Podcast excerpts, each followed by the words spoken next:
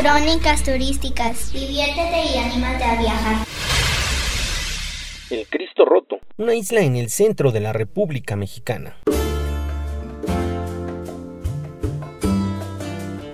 Aguascalientes guarda uno de los monumentos religiosos más grandes del país, una de las cinco estructuras más altas de la República Mexicana, la cual se encuentra construida en el municipio de San José de Gracia. Se trata de una isla ubicada en uno de los estados del centro del país. Aunque usted no lo crea, el mar está muy lejos de esta bella imagen del Cristo roto, el cual se venera en un callo artificial en medio de la presa Presidente Calles.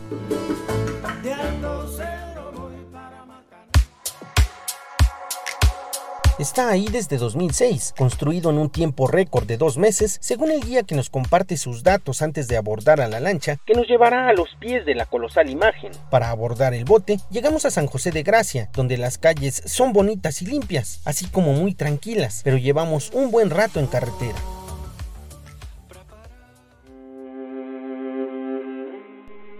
La familia se encuentra con sueño después de un viaje larguísimo de casi 7 horas hasta Aguascalientes capital, en los que se recorrieron más de 500 kilómetros y otros tantos de ahí a la famosa presa para nuestro encuentro con el Magno Cristo Roto.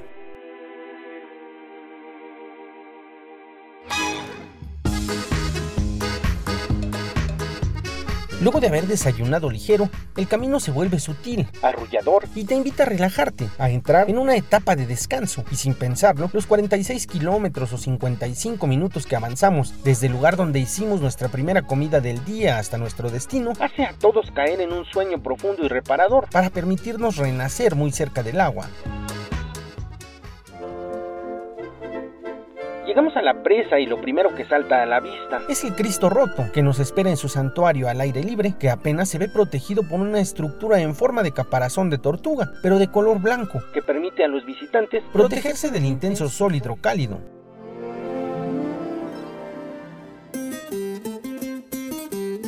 Pagamos para abordar las lanchas familiares. Por cierto, llevan sus toldos para evitar que el sol haga mella en nuestras cabezas, porque muchos ni gorra traemos. Nos disfrazamos de salvavidas con los chalecos anaranjados que regularmente debemos usar por cualquier inconveniente en el agua y listo, es hora de navegar. En unos minutos, entre charlas serias y bromas con el capitán de la embarcación, llegamos al islote, donde vemos la imagen, que nos impone, por cierto, al obligarnos a voltear para arriba. Incluso hay quienes se sienten mareados ante tal espectáculo, que fusiona lo creado por el hombre, el Cristo, y de fondo como escenario, lo creado por Dios, las nubes, las montañas y la concentración de tanta agua que más que refrescar, emite vapor.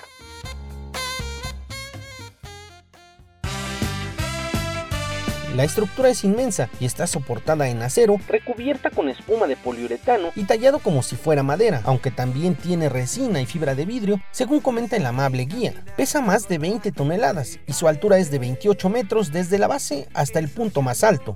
Motivados por el espíritu del Boy Scout que nunca fuimos, caminamos todos por el islote. Ya contemplamos la hermosa figura y ahora habrá que explorar hasta donde podamos llegar. Hay que decir que no es muy grande la extensión de tierra por donde podemos andar. Sin embargo, hay bebidas refrescantes, recuerditos y hasta baños para comodidad de los visitantes.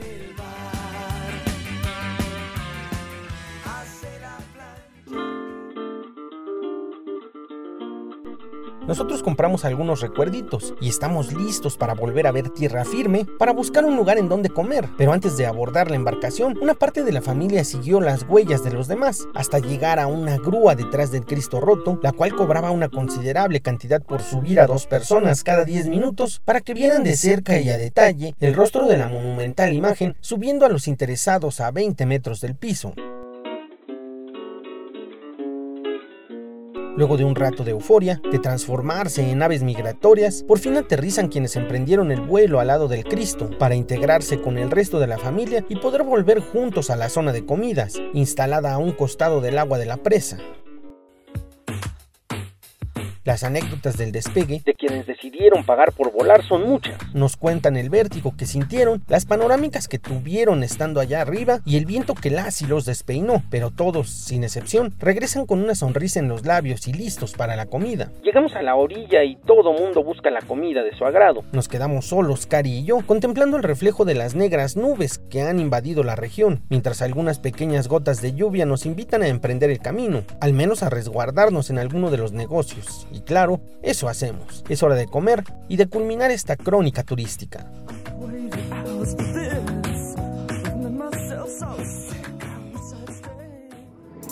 Recuerde que viajar es un placer y más cuando se hace en compañía. Le dejo mi correo electrónico para estar en contacto.